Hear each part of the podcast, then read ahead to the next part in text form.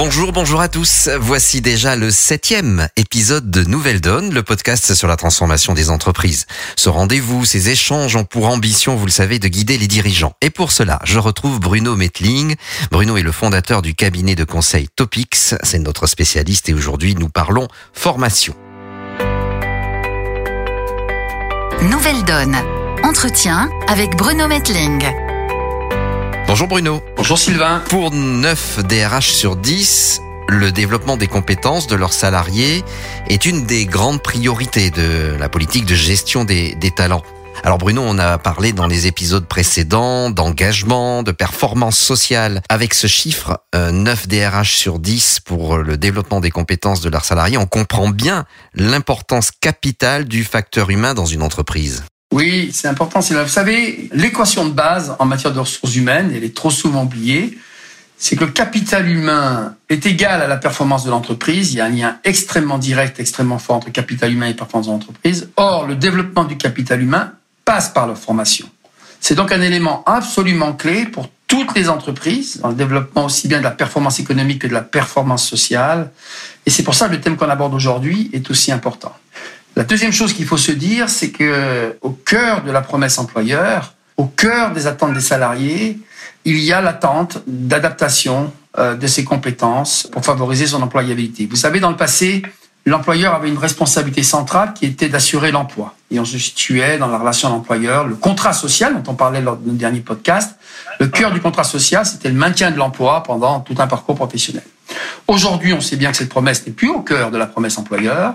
Et donc, ce qui est désormais au cœur de la promesse employeur, de cette promesse faite aux salariés qui intègrent une entreprise, c'est leur employabilité, le développement de leurs compétences. Et ça, ça passe par la formation. C'est pourquoi le thème d'aujourd'hui est aussi important. Il est au cœur du nouveau contrat social, il est au cœur de la promesse employeur. Et j'allais dire, il est au cœur de la performance du capital humain. Quel élément clé de la performance des entreprises, tout simplement et au cœur aussi, Bruno, d'un grand bouleversement en fait. Alors qu'en est-il réellement aujourd'hui? Alors c'est vrai que la formation en France, ça mérite de s'en dire un petit mot parce que c'est un grand chantier et c'est un enjeu économique et humain tout à fait considérable. A la première chose qui m'a toujours surpris quand j'étais conseiller social euh, d'un ministre des Finances, c'est que quand on regarde les chiffres de la formation professionnelle, hein, je prends la formation professionnelle, elle concerne 24% des jeunes, 43% des actifs du secteur privé, 17% des agents du secteur public et 15% des demandeurs d'emploi. Quand on voit ces chiffres, on voit bien que les populations dont on pourrait a priori penser qu'elles ont le plus besoin de formation professionnelle, qui sont les demandeurs d'emploi, qui sont les jeunes qui intègrent le marché du travail, qui sont les agents du secteur public, qui sont confrontés, on l'a vu encore avec la crise récemment, à beaucoup d'attentes et beaucoup d'exigences, sont beaucoup moins formés que les actifs du secteur privé. C'est un premier constat. On voit bien que c'est un premier défi pour la formation professionnelle que d'être équilibré entre les différentes parties prenantes, entre les différents besoins de formation. La deuxième, quand on regarde ces chiffres, en synthèse, 32% des Français suivent une formation professionnelle chaque année. En moyenne, dans l'OCDE, c'est 41%.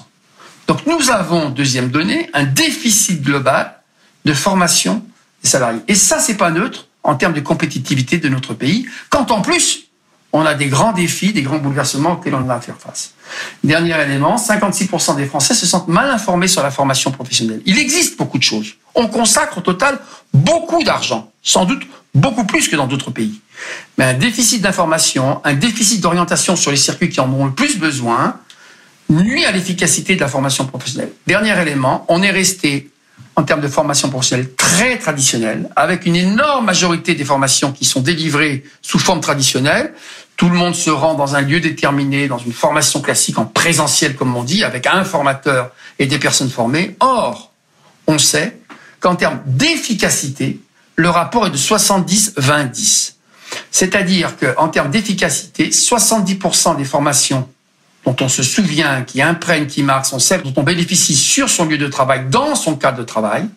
20% sont celles dont on bénéficie dans le cadre des collègues, des formations, des réseaux sociaux, euh, j'allais dire internes à l'entreprise. Et 10% seulement des formations présentielles marquent durablement de leur efficacité ceux qui en ont bénéficié. Donc on voit bien qu'on a un espèce de décalage à la fois sur les modalités de la formation, à la fois sur les budgets de la formation et à la fois sur les publics de la formation professionnelle. C'est un défi que je ne pouvais pas ne pas souligner euh, en démarrant cet échange. Alors que peut faire l'entreprise finalement pour guider les individus dans leur développement, pour doper la croissance de son capital humain? Oh ben, l'entreprise euh, doit faire beaucoup de choses. Elle a finalement trois points clés. Moi, je vois trois grands points clés. Le premier, euh, c'est qu'elle ne doit pas hésiter à s'appuyer sur les collaborateurs les plus avancés, ceux qui pilotent déjà leur capital humain, ceux qui montrent des appétences particulières à embarquer leurs collègues pour délivrer ces formations par rapport au schéma traditionnel du formateur qui déboule quelque part dans une salle qu'on ne connaît pas à un moment donné. S'appuyer sur les collaborateurs les plus avancés pour créer la dynamique. Le deuxième message, c'est ne laisser aucun collaborateur de côté. Il est anormal que trop de collaborateurs n'aient encore aujourd'hui aucune heure de formation en entreprise. Trop de collaborateurs sont laissés de côté. Ça, évidemment, c'est un terrible signe que l'on donne. On a parlé de la confiance, on a parlé du lien à l'entreprise. Ne laisser aucun collaborateur de côté des enjeux de la formation, c'est évidemment euh, un point important. Vous savez, quant à Orange, euh, Stéphane Richard m'avait demandé d'engager la transformation numérique. J'ai posé le principe que tout collaborateur du groupe, quel que soit son positionnement dans l'entreprise, aurait accès à de la formation numérique pour qu'on ait tous un background, un package, un ensemble de connaissances communes et partagées autour des enjeux de la formation numérique, autour des enjeux du numérique. Et puis le troisième enjeu, après ne laisser aucun collaborateur sur le côté, après s'appuyer sur les collaborateurs les plus avancés, c'est évidemment d'anticiper sur les compétences clés de demain pour guider les choix des individus. On voit trop de formations qui sont tournées vers le rituel, vers le passé. On ne voit pas assez de formations qui projettent les collaborateurs vers leur métier de demain. Euh, vous savez, on dit souvent que les projets de transformation échouent beaucoup parce qu'ils ont un trop grand nombre d'opposants, mais ils ont aussi un, un grand déficit d'alliés. Ce qui fait la réussite d'une transformation, c'est les alliés. Quand vous avez formé aux enjeux, quand vous avez formé aux compétences de demain, quand vous arrivez avec des nouveaux outils, avec des nouvelles perspectives d'organisation qui reposent sur un socle de collaborateurs qui ont été formés, qui peuvent entraîner l'ensemble du collectif professionnel, ça n'a rien à voir avec des formations qui déboulent sur des collaborateurs qui ont été insuffisamment préparés au changement. Cette culture de l'apprentissage, Bruno, c'est ce que vous aviez en tête quand vous parliez de ne laisser aucun collaborateur de côté? Oui, vous savez, euh, c'est vraiment très très important. On, le dit, c'est une lapalissade, c'est aussi une vérité. C'est l'apprentissage tout au long de la vie. C'est le meilleur levier de transformation digitale et sociale des entreprises. C'est vrai que le changement est permanent. C'est vrai qu'on demande aux collaborateurs de s'adapter très souvent en permanence. Encore faut-il lui laisser le temps et les moyens de comprendre ces changements, de se les approprier. Et pour comprendre, pour se les approprier, il faut apprendre. Il faut donc donner les moyens d'apprendre et le temps d'apprendre. C'est ce qu'on appelle l'entreprise apprenante. Hein, c'est celle qui, c'est des nouvelles formes qui se développent beaucoup euh, dans les entreprises. C'est un système dynamique d'amélioration continue de l'apprentissage. On n'a pas des sessions où on travaille et puis des sessions où on est en formation. Non. On est dans des logiques d'amélioration continue par l'apprentissage. On teste, on se trompe, ce n'est rien de grave. On ajuste, on recommence, etc. Ces nouvelles méthodologies se montrent extrêmement efficaces pour conduire les transformations. Alors votre troisième point, celui que vous releviez, euh, c'était anticiper sur les compétences clés. J'imagine que c'est celui qui mobilise le plus les DRH en fait. Oui, parce que vous savez, pendant des années, le rôle du DRH était de gérer les emplois. Et quand il faisait ce qu'on appelait la GPEC, la gestion prévisionnelle des emplois et des compétences, en fait, il gérait les emplois, les évolutions d'emploi, les postes d'emploi, les recrutements sur des emplois, etc. Or, on s'aperçoit qu'aujourd'hui, l'enjeu clé, je le disais en démarrant, c'est celui des compétences. Et donc, euh, il faut évidemment, c'est une des grandes priorités des DRH, faire adapter, faire monter en compétences à travers la formation les collaborateurs, c'est le plus grand défi. Les, Anglais ont un terme pour ça, je suis désolé de cet anglicisme, encore des auditeurs me le font régulièrement le reproche d'en utiliser trop, mais voilà ce qu'on appelle le reskilling, c'est-à-dire en gros la formation destinée à permettre à des personnes d'acquérir de nouvelles compétences pour changer de métier. Voilà. Ça, c'est un point absolument clé pour réussir ces reconversions internes. Trop souvent, en entreprise aujourd'hui, la dictature de l'urgence, la dictature du court terme, fait que l'on ne prend pas le temps, assez le temps, d'identifier les métiers de demain, les compétences de demain, d'identifier ceux qui évidemment sont en réduction et comment permettre aux collaborateurs, via des outils de formation, de s'adapter et d'aller sur les, les métiers de demain en leur donnant la capacité à acquérir ses compétences. Il y a des anciens biologistes aujourd'hui qui on apprend à coder dans les centrales nucléaires où on manquait de soudeurs, on a pris des coiffeurs parce que le geste élémentaire du coiffeur debout avec un geste très précis était assez proche de celui euh, qu'on attendait, j'allais dire des soudeurs en centrale. Il y a des histoires extraordinaires de reconversion réussies grâce euh, à ces formations, euh, à ces adaptations de compétences. Encore faut-il être dans cette logique de projection, d'anticipation et d'accompagnement. Pour moi, c'est clé. Sinon, il y a des drames en termes d'emploi, il y a un prix payé au niveau des entreprises et au niveau du pays globalement par ce défaut d'anticipation de formation et d'accompagnement des collaborateurs. Donc voilà, c'est pour moi une base absolument clé. L'effet du digital permet évidemment, vient accentuer ça. Il faut former aux enjeux du digital, de la transformation digitale. C'est des lourdes transformations dans les entreprises, mais voilà, j'insiste un peu fortement, c'est dans les usines des opérateurs, les formations pour avoir les fondamentaux qui permettent de faire face aussi à cette transformation digitale. Ça fait partie évidemment des éléments clés de l'employabilité de demain, donc du contrat social de demain au sein des entreprises. Bruno, je vous entends bien, mais euh, comment on anticipe ça? Le DRH n'est pas devin. Les études sur les métiers d'avenir se contredisent, font plutôt peur d'ailleurs. Comment faire pour dessiner la cartographie des compétences de demain? Alors le problème, effectivement, c'est que cette cartographie, elle est très mouvante, elle bouge en permanence, elle n'est pas facile de se projeter. Euh, il y a quand même quelques certitudes qu'il faut intégrer, quelques réalités qui sont évidentes. De plus en plus, les nouveaux outils vont donner demain des outils qui vont permettre d'accompagner les compétences techniques. La réalité augmentée sur un chantier, euh, les outils d'intelligence artificielle, euh, etc., vont permettre effectivement d'assister sur la compétence technique beaucoup des, des collaborateurs dans les entreprises. Donc pour réussir demain, il faut non seulement les compétences techniques, mais encore une fois, elles peuvent s'acquérir et être aidées, il faut de plus en plus Là encore, un anglicisme, je suis désolé, ce qu'on appelle les soft skills, qu'on pourrait dire les compétences comportementales. C'est-à-dire comment je suis dans ma relation, comment je suis dans mon apprentissage, comment je suis dans ma relation à l'autre, comment je suis dans mon positionnement en public face aux clients, etc.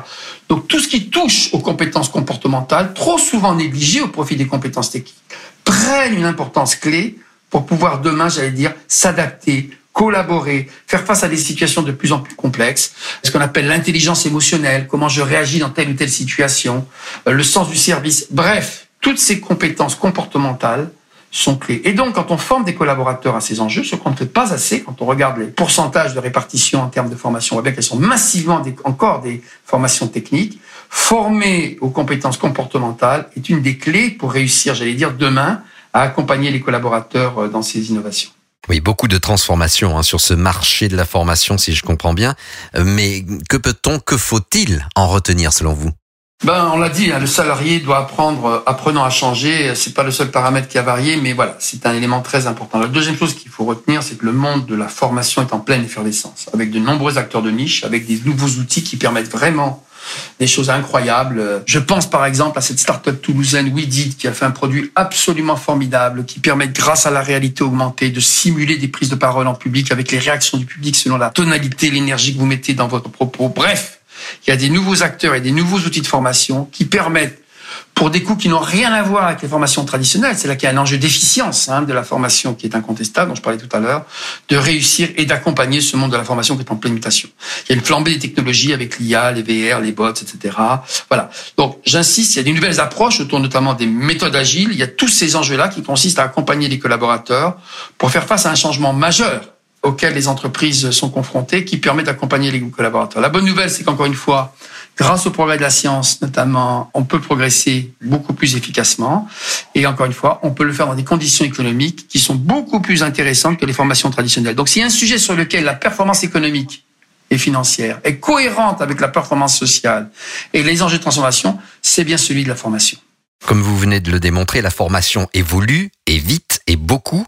Il faudra donc que l'entreprise évolue également. Qu'est-ce que vous pouvez nous dire sur ce sujet? C'est vrai qu'il y a beaucoup de transformations internes. Et les équipes de formation, je le dis avec beaucoup d'affection, sont pas forcément celles qui ont le plus disposé des moyens pour se transformer, qui ont été le plus dans la transformation. Donc il faut commencer par les directions de la transformation. Euh, elles doivent passer d'un rôle de gestionnaire de la formation qu'elles ont souvent. Je relève la formation, je transmets aux organismes de formation pour faire rembourser l'entreprise, etc. à un rôle de stratégique partenaire équipes de formation. Il faut 18 mois en moyenne entre l'identification du besoin d'une formation et le premier jour de formation. C'est insupportable au rythme des changements. Il faut oublier les stratégies à 5 ans qu'on met 6 mois à définir. Donc tout cet enjeu-là, la dynamique de formation, les équipes de formation, les directions de la formation doivent profondément changer pour accompagner euh, cet enjeu, cette révolution, ce grand besoin en compétences. Donc ça, c'est le, premier message. Les outils existent. Euh, les enjeux économiques peuvent être tout à fait compatibles avec ça. Il faut évidemment profondément euh, transformer les directions de la formation.